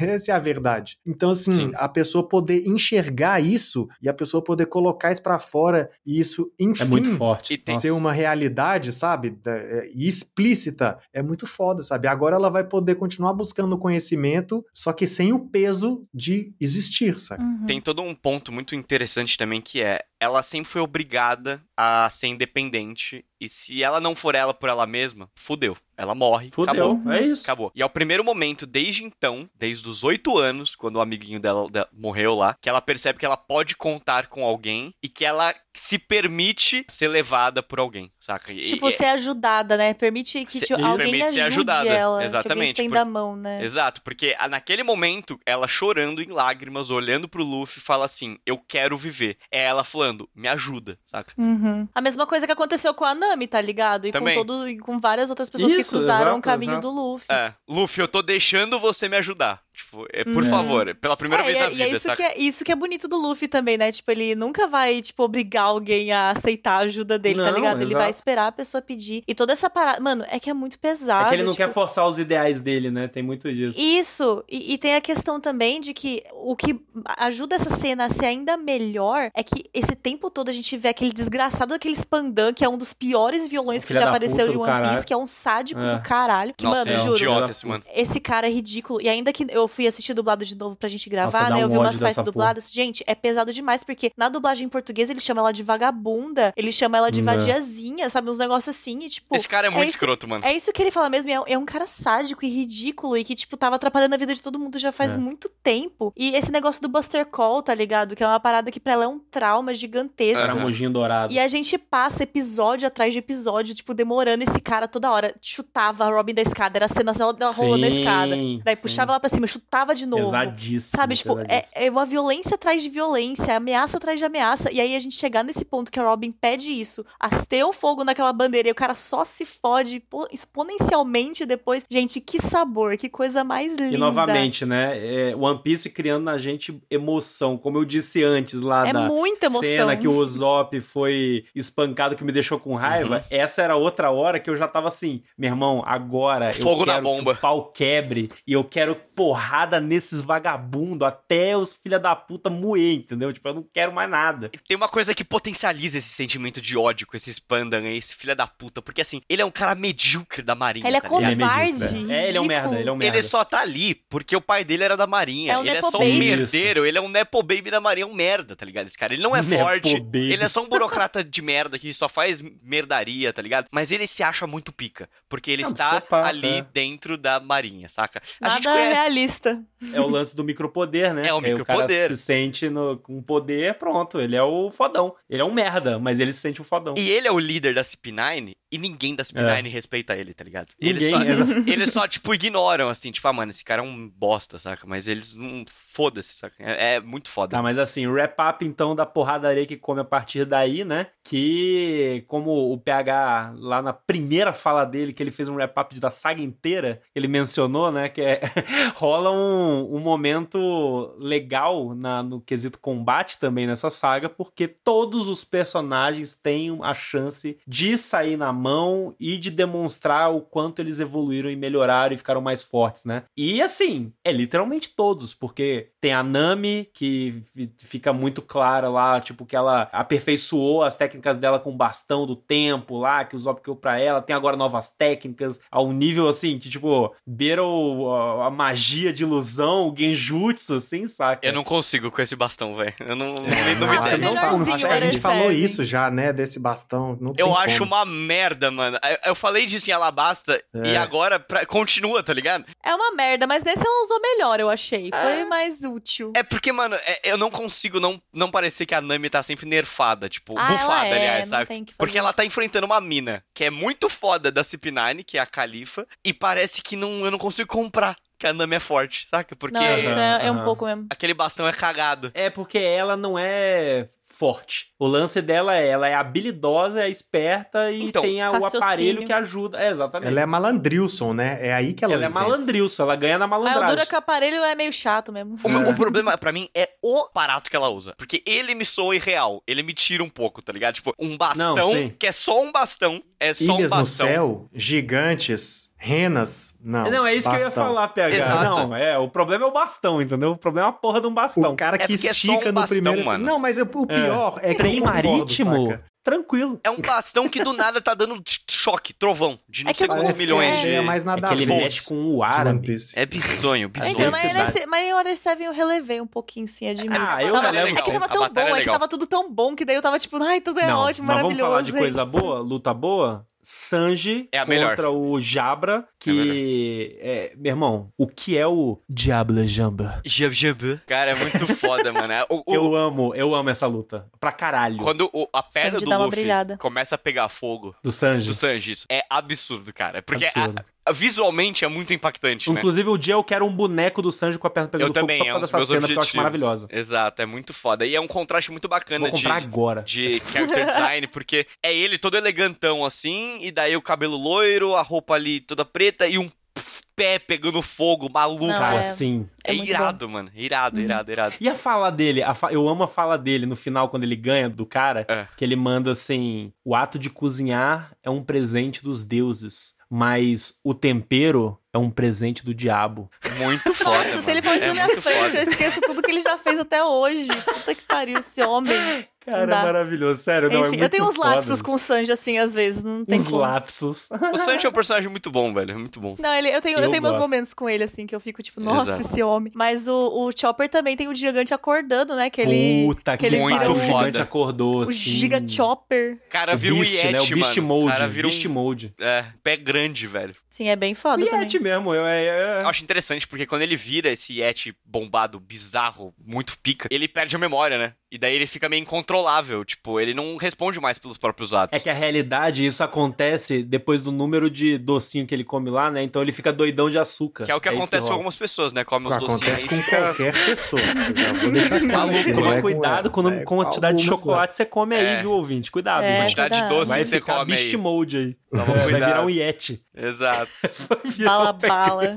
Também tem o Zoro, que ele é. também dá um step up nas habilidades ali de luta dele, Poder né? De, novo ali, né? poderzinho dele, que... Usa o Sogeking de espada. o Sogeking de espada, que é absurdo. É muito bom, mano, é muito bom. É Sim. completamente surreal. E Não, é legal e os caras do CP9, que é tipo uns fodão, e eles viram tudo uns bichos de zoológico. É muito bom pra mim isso, é. mano. Furry. Aí, ó, eles são os furry. São furry. É. Eles são os furry. Sendo agraciada pelo, pelo Oda. Existe isso. Exato, eles viram um... É, é tipo aquele cara lá do, do passado do Chopper, né? Que o cara vira um bisão. É, eles, sim, eles comem sim. as frutas lá da, que dão As frutas especial, dos animais, é, é, é, Exato. Agora, assim, vamos dar o destaque, e eu tô esperando esse momento, falar desse momento, na realidade, desde muito tempo atrás, desde a hora que a gente tava conversando sobre a luta do Zop com o Luffy, que é, na realidade, na luta do Luffy contra o Rob Lucci aí, que todo mundo é fã e é um personagem foda pra caralho. E que, assim, eu sei um mini spoiler dele, como a gente já falou, tem vários personagens que aparecem no futuro do One Piece, né? Eu sei que ele aparece. Eu não sei como que acontece, o que que acontece, mas eu sei que ele reaparece. Ele e tá eu, eu achei legal quando eu descobri porque ele é massa. Sim, ele tá sendo um dos mais importantes da saga do mangá atual. Olha Nossa, aí, ó. Então, aí a parada doida dessa luta para mim, que, novamente, né? A Gabi, inclusive, gosta de falar que não dá para botar o Luffy no paro, geralmente, dos personagens, porque é meio que ó concura, assim. E é muito difícil não gostar do Luffy, é um ponto. Eu amo o Luffy, ele é o meu favorito, não tem como não ser. E para mim, nessa luta aqui, e nos momentos que a gente tem até agora, só demonstram e reafirmam isso para mim, porque, e a gente já falou isso várias vezes, que o Luffy ele é movido assim por essa força de vontade de tipo dos sonhos, né, de querer alcançar os sonhos dele e os sonhos do coletivo que é os amigos dele, sabe? Tipo, e é proteger os amigos dele. E assim, é muito incrível ver o quanto ele tá indo além pelos amigos dele para salvar a Robin, porque ali era sobre isso, não era sobre mais nada, era só sobre salvar a amiga dele. E cara, e ali para mim responde a, a discussão que a gente tava tendo lá atrás no podcast, quando a gente falou: "Ah, por que que o Luffy, eu acho que o PH que tava conversando sobre isso inclusive, por que que o Luffy é o, o capitão e não o Zop, sabe?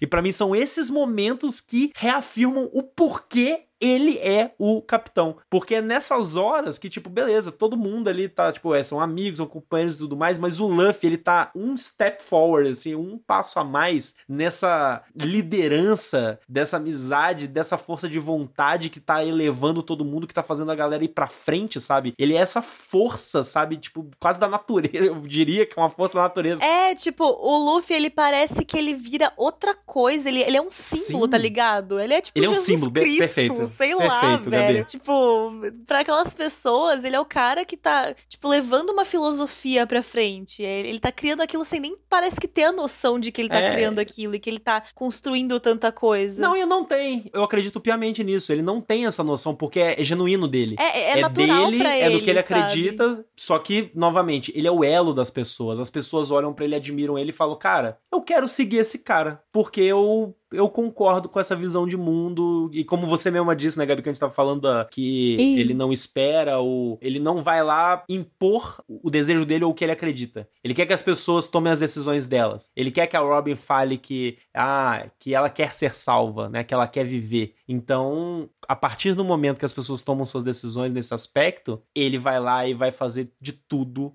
pra conseguir conquistar essas coisas pelos amigos dele que ele ama e que ele quer proteger, sabe? Uhum. E é lindo, a luta é foda, o Gear Second é foda e puta que pariu. Não, é muito bom, velho. Tem o Gear Third já também, né? Nesse, nessa mesma. Tem, tem. Tem o terceiro também, assim. Uhum. E é muito Não, é interessante é que, que, que, a gente sempre tem o Luffy como um personagem que é meio que OP, né? Indestrutível, assim. E a gente percebe, pela primeira vez, eu acho, que os poderes dele afetam o corpo dele de uma tem maneira um limite, que né, pode véio? dar ruim. Tem um limite. Então, ele usa o poder lá do Gear Second, do Gear Third, mas é um poder muito limitado, assim. Tem limite de tempo, tá ligado? Eu posso fazer isso aqui por, sei lá, três minutos. Porque depois ele vira aquela criança, é, tipo, o corpo dele comprime e ele vira uma criancinha, né? Sim. né? Tipo, vira pequenininho Sim, assim. Exatamente. Que vira tipo um, um chibi de Luffy, é, né? Mas é bom porque, tipo, esse tempo todo a gente não tem muito esse, essa impressão de. Porque era assim, né? Ah, o Luffy ele ficava nerfado o negócio inteiro, tipo, acontecia alguma coisa que ele não podia chegar no chefão. E agora, uhum. tipo, ele tava o tempo todo lá, sabe? Tipo, ele não tava nerfado, ele tava Sim. lá. Só que mesmo ele tentando, ele não consegue, porque realmente as pessoas que estão ali lutando contra ele outro nível, são né? outro patamar, sabe? Tipo, é outra coisa. Então, por isso que é legal ter essa, esse limite, porque a gente percebe que, opa, ele tá se aproximando aí de uma situação que talvez seja maior do que ele consegue controlar, tá ligado? Sim. Tipo, esse negócio de Lobby é a maior prisão que tem no mundo e todo mundo, assim, o, o que rola é, você entrou, você não sai. E eles é. chegam lá e eles começam a destruir tudo e, tipo, a, a quebrar todo... Gente que tá envolvido com o governo mundial. Então, tipo, Sim, é começa a bater uma água na bunda, tá ligado? Você começa a perceber, tipo,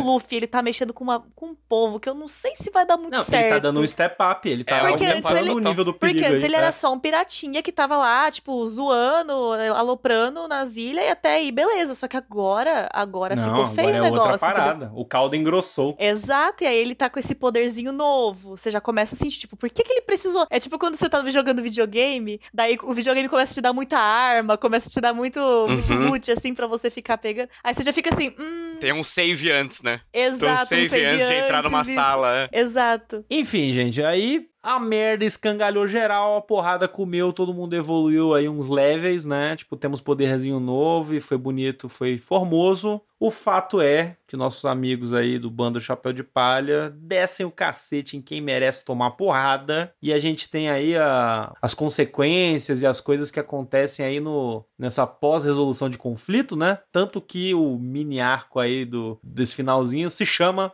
post Inis Lobby, né? que é o pós aí. Que acontecem algumas coisas que valem a pena a gente ressaltar, né, para finalizar aqui, né, a nossa, a nossa avaliação, sendo a primeira delas, uma das partes mais traumáticas de One Piece para muitas pessoas, que é de fato o funeral de Going Mary. É lindo, Um dos personagens mais importantes de One Piece até o momento. E que continuam sendo um dos personagens mais nunca importantes vai de deixar de ser, para nunca sempre. Vai. E que marcam. E nunca vai deixar de ser. E com todo respeito ao Thousand Sunny, que é o novo barco deles criado pelo Frank, em maneira de uhum. retribuir tudo que eles fizeram por ele. Usaram o dinheiro deles, inclusive. Usaram o dinheiro deles.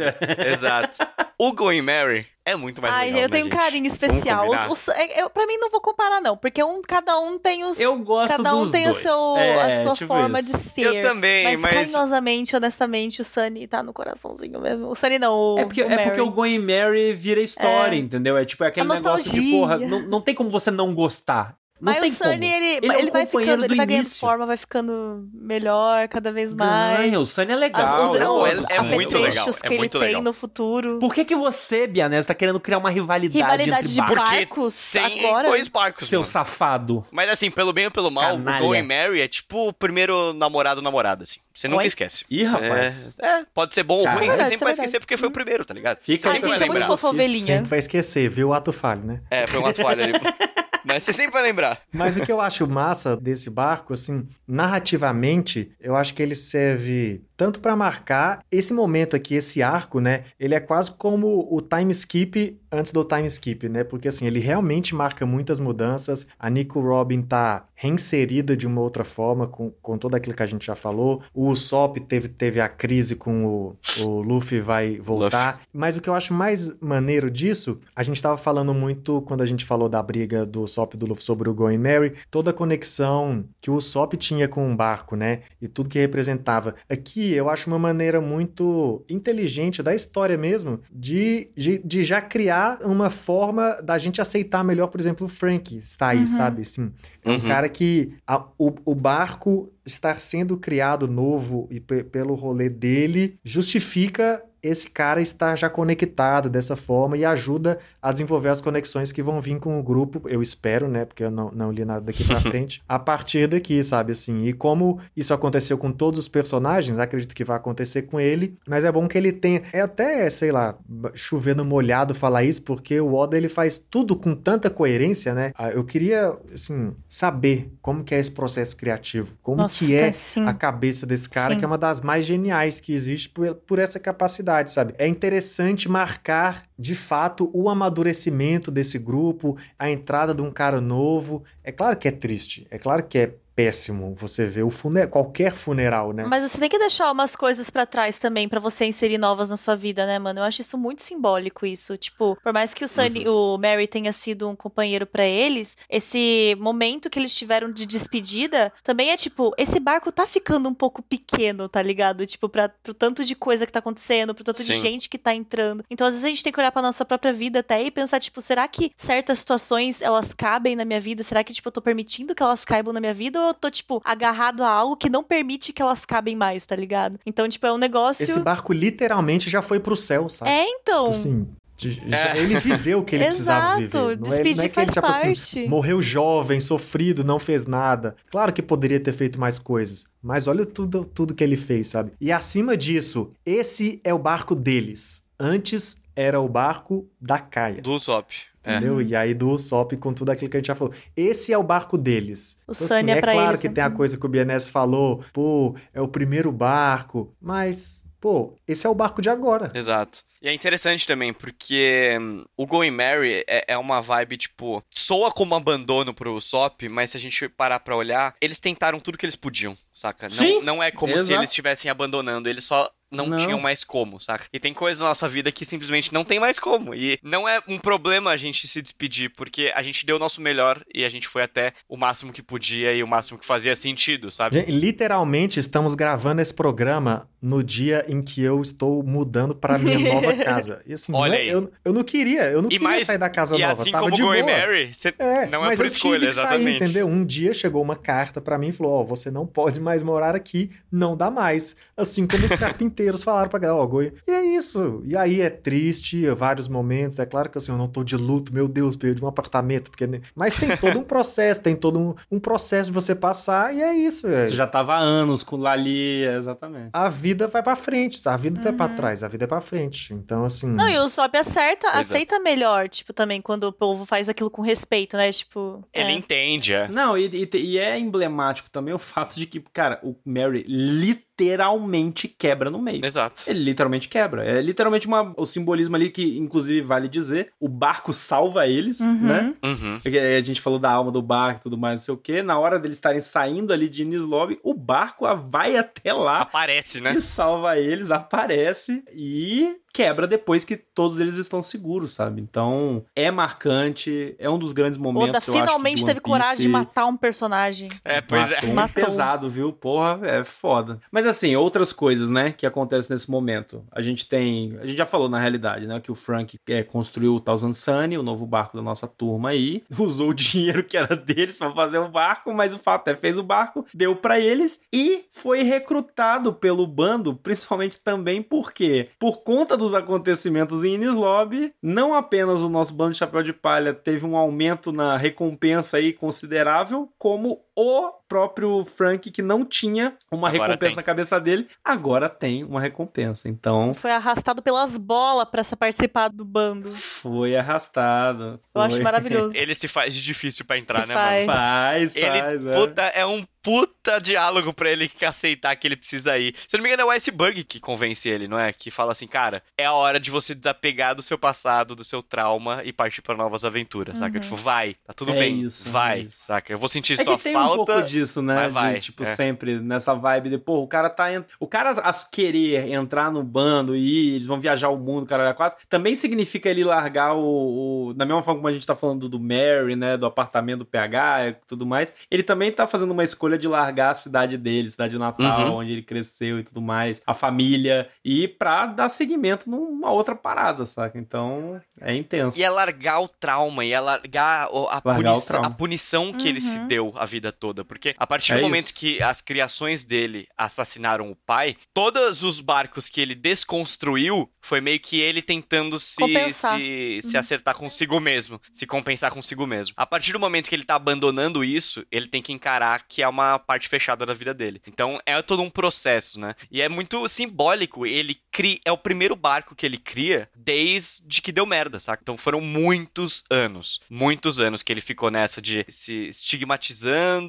se martirizando, e agora finalmente ele cria um novo barco pro bando dos Chapéus de Palha e está pronto para partir de Warrior 7, saca? Muito emblemático. E é muito bonito que isso dele perceber que a responsabilidade também existe no que ele não faz, sabe? Então, tipo, se ele ficar a vida Sim. inteira lá só desmontando barcos, no Uhum. lugar, sem se mexer, tipo, isso também tem um impacto não só na vida dele, tá ligado? Então ele tentar usar essa, esse conhecimento que ele tem sobre carpintaria pra ele fazer coisas boas, isso é como ele compensa as coisas ruins que ele fez no passado. E não que necessariamente precise de compensação, porque só de você reconhecer e não fazer igual depois de reconhecer, isso já é uma compensação. Mas ele que- que- querer levar isso de uma forma positiva, sabe? Tipo, deixa eu aqui usar esse conhecimento pra refazer de novo, sabe? Construir um futuro construindo coisas novas, tá ligado? Tipo, isso é, é muito bonito mesmo. E é como não se apaixonar pelo Frank, sabe? Tipo, eu achando que, ah, não vou me conectar tanto assim com esse, É com nobre, esse né? personagem Tipo, aí é. no fim, você já tá amando ele de novo, entendeu? É, é um negócio incrível isso que o Oda faz, é maravilhoso. Toda escolha tem uma responsabilidade, né? Independente de qual escolha que você tome. Mas, enfim. Nesse finalzinho acontece algumas coisinhas, assim, tipo, eu vou resumidamente, até porque eu não lembro a ordem bonitinha vamos das se ajudando, mas, vamos se ajudando. Mas tem o, o lance da, do Kobe aparecer com a Marinha e a gente descobrir ele mais velho, mais forte, mais treinado. Bonitão. Né? Tipo, bonitão, sem ter aquela carinha de bobo que a gente conhece uh -huh. ele no começo do, do anime do mangá, né? Exato. Com aspirações, ele quer virar almirante, né? Uma parada dessa. E ele aparece junto com o Hell Meeple,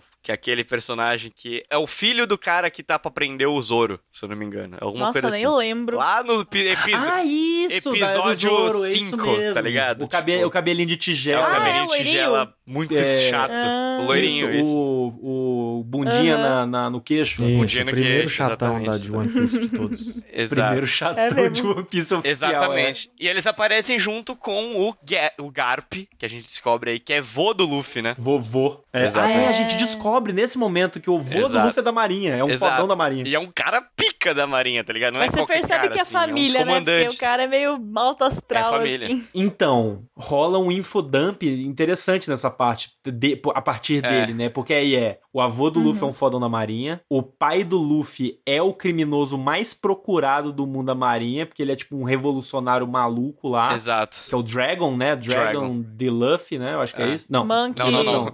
Monkey. não sei o que, de Ah, isso- Dragon. não, não, pera. Monkey de Dragon, é isso? Dragon Ai, de não Monkey. sei, né? velho. É Dragon. muito É o Dragon. Monkey, Vamos facilitar a Dragon. vida aí. Nossa. E a outra infodump que a gente recebe, que já emenda aí com o finalzinho, que é legal, que é a informação de que, ó, a partir de agora, meu irmão, nessa jornada, vocês vão entrar no, no novo mundo. E esse novo mundo aí, o marzão novão aí, ele é dominado pelos quatro, eu não lembro o nome que ele é, como é que é o nome? Yonkou. Imperadores. Yonkou. Imperadores. Olha aí, os quatro imperadores do oceano, que a gente descobre que é o Barba Branca, é o Shanks, é o Kaido e qual que é o quarto? Big Man. Ah, Big Mom, perfeito. Olha aí, tem os quatro. A gente não sabe quem são eles a não ser o Shanks até então, né? Até que rola um. Opa! É quase a sensação de um, de um pós-crédito, assim? de- É, é de- 100% de um filme? pós-crédito. É 100% É. um pós-crédito. Que a gente tem uma cena em que o Shanks ele aparece no barco do Barba Branca pra trocar uma ideia e basicamente ele chega lá, ó, o seguinte, tô sabendo aí que o Ace, Português de Ace, Lindo. irmão do, O irmão do Luffy, que a gente viu lá, lindo, que a gente viu lá em Alabasta, e a gente sabe que em Alabasta ele tá atrás de alguém, e o lance é, o Shanks chega no Barba Branca e fala, olha, o Ace, que é teu, teu marujão aí, ele tá numa missão de achar o Barba Negra. Vai dar merda, manda essa porra parar. E o Barba Branca diz, não. Não. Você tá subestimando o Barba Negra, o Shanks fala, né? Tipo, você tá subestimando esse brother aí. É, Vai dar segura bosta. a onda. Segura a onda. Exato. Rola um momento, inclusive, né? Eu acho que essa parte inteira é interessante. A gente mencionou agora há pouco, né, no finalzinho das lutas lá, o quanto. E até esse negócio, tipo, da Organização Mundial, o quanto as dimensões de poder, as dimensões políticas desse mundo estão se elevando, né? O quanto é realmente simbólico esse passo adiante que o Bando Chapéu de Palha tá dando Aham. nessa narrativa desse mundo, novamente, world building, aquilo que o Oda faz de melhor. E aqui a gente tem uma abertura, porque a, gente tem uma demonstração ultra rápida de, tipo, um quase confronto que o Shanks e o Barba Branca têm, em que a mera, tipo, puf, a cruzada de espada deles lá, a espada um, um negócio do outro lá, que simplesmente abre os céus. Tipo, de um- jeito ridículo, assim. Você já fica. Não, tá chegando uns figuraça aí que vão dar trabalho. É, é. E aí Exato. corta a cena para o Ace achando Barba Negra numa ilha e começando uma luta com ele em que o Barba Negra simplesmente também solta um poder que, cara, uma fumaça negra que simplesmente, tipo, ocupa a ilha. in- Cara, sério, bizarro. E é legal nessa parte, quando começa a mostrar a batalha do Ace com Barba Negra, a batalha nem chega a começar nas telas, né? É toda uma preparação, Não, é? eles conversando, e daí, tipo, mostra um narrador falando assim. A partir desse momento, dessa batalha, nada mais foi o mesmo. Tudo Aí, mudou. Caralho, Tudo sério, mudou. foda. E, tipo, ele falando isso em relação à vida de todos os personagens de One Piece. A partir É desse momento, Do dessa mundo, é batalha mundo. entre o Ace Mudou e o Barba Negra, o mundo mudou. Uhum. Saca? Cara, E- é foda. E a gente não vê essa batalha. A gente só vê Isso, os, os é dois isso. indo começando e a gente fala, mano, os dois são muito fortes, velho. Vai dar ruim. É isso. Vai dar ruim, tá ligado? Vai dar ruim. E isso vai ser diretamente importante pra duas sagas à frente. né? Depois vem Thriller Bark e depois Thriller Bark vem Marineford, que é onde essa consequência dessa batalha vai degringolar de um jeito assim absurdo.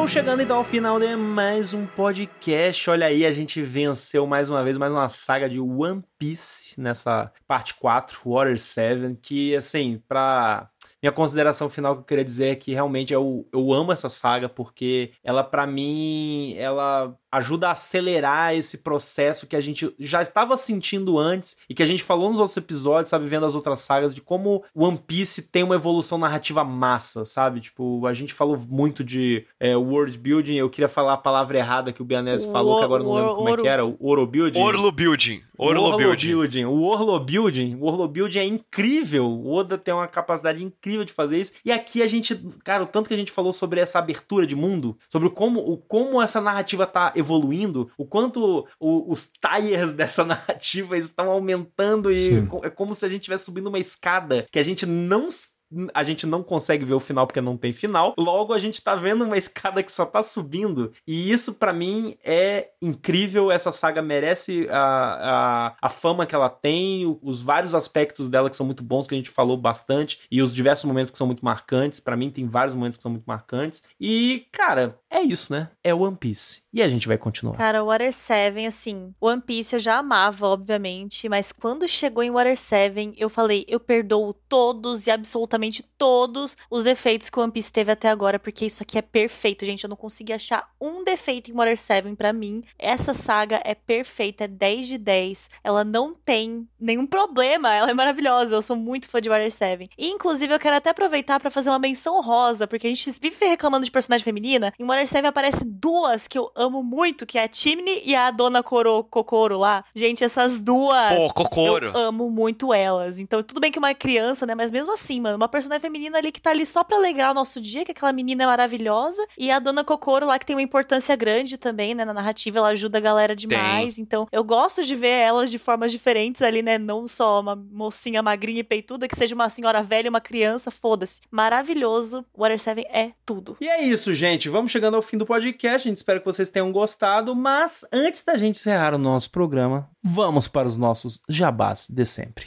O meu jabá é voltar e ouvir os outros podcasts que a gente fez de One Piece, porque eu sei que você chegou aqui depois da gente ter feito o primeiro. Eu sei que você chegou depois. A gente tem muitos ouvintes que chegaram depois da gente ter feito. Então vai lá e ouve. E principalmente reforçar o, o jabá do início de apoio a gente para fortalecer o nosso trabalho, porque se vocês acham que esses, os Mugiwaras estão numa grande saga aí nessa navegação pelos mares, vocês não conhecem as sagas que a gente vive para gravar alguns podcasts. Nossa! Especialmente Nossa esse, One Piece nunca... o que foi de problema. Esse programa já podia ter saído há um mês atrás, mas não pode porque é isso, porque é aquilo. E, e aí dá problema para um e dá problema para outro. Hoje deu problema para quase todos, tá? Mas o programa está aqui. Aconteceu. Aconteceu, está aqui, falamos horas, um dos nossos maiores programas, com certeza. Ai, merece ser. Não nos arrependemos. Se pudesse, tinha o dobro de tamanho, porque dá para dá para explorar. Mas é isso, e agradecer e reforçar para vocês ouvirem os outros programas, para que a gente continue a falar de One Piece. O meu jabá de hoje é o mesmo que eu faço em todos os podcasts de One Piece, que, amigão, você tá afim de começar a ver One Piece, mas você fica nessa de, ah, mano, mil e poucos episódios, não dá para começar, chato pra caralho, muito episódio. Campeão, campeão, por favor.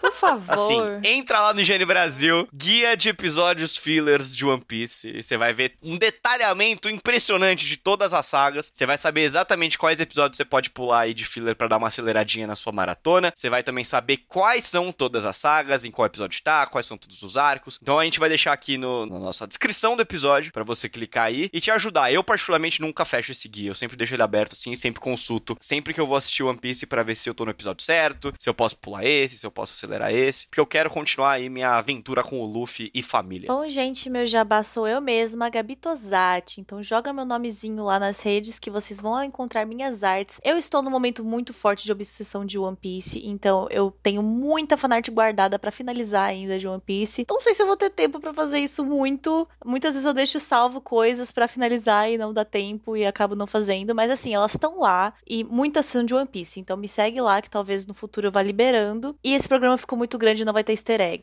Na realidade, eu vou desconstruir seu easter egg, assim, com outra coisa. Porque, Você vai assim, ser o Frank. Gabi... É, Gabi... vai desmanchar meu easter egg. A Gabi inventou essa aí de easter egg e recentemente o Spotify tá com umas ferramentinhas novas aí que a gente queria testar. E uma dessas ferramentas é a caixa de pergunta. E assim, vamos fazer um teste aí em relação a essa caixa de pergunta. E eu queria deixar aí para o ouvinte responder qual é o seu personagem favorito de, da saga Water 7 de One Piece. Então, aí no feed do Spotify, embaixo aí do, do player do programa aí, entra aí. Vai ter uma caixa de pergunta para você responder. Conta pra gente qual é o seu personagem favorito. Vamos participar aí dessa interação, inclusive para nos ajudar a descobrir como que é essa ferramenta e como que a gente pode usar ela, né? Então, isso é muito importante. E não se esqueçam de nos seguir nas redes sociais do nosso podcast em Overdrive Animes, no Twitter, Facebook e Instagram. E também não se esqueçam de nos seguir no nosso canal da Twitch e no nosso TikTok em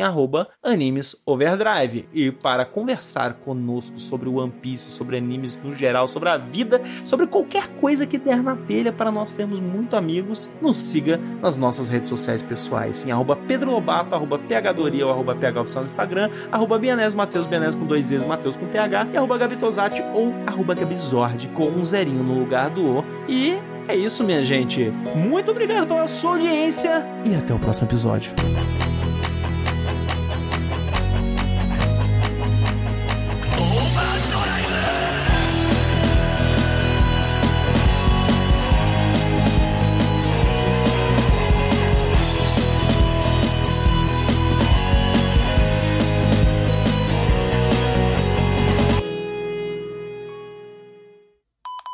Tá tudo bem com o Bianese? Tá, tá, Não pode sei. ir, pode ir, pode ir. Ele foi abaixar a calça. Exato. Tô mostrando minha fimose. Ele foi conferir se estica, o ele estica. Pronto, família, obrigado. Conferi aqui. É. Esse podcast foi editado por Yoshi Ohashi.